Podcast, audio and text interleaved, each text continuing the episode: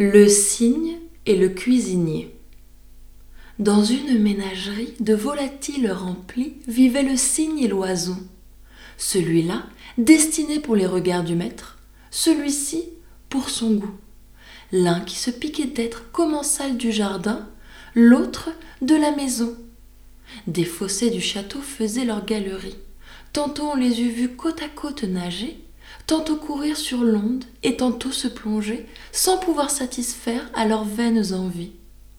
Un jour, le cuisinier, ayant trop bu d'un coup, prit pour oison le cygne, et le tenant au cou, il allait l'égorger, puis le mettre en potage.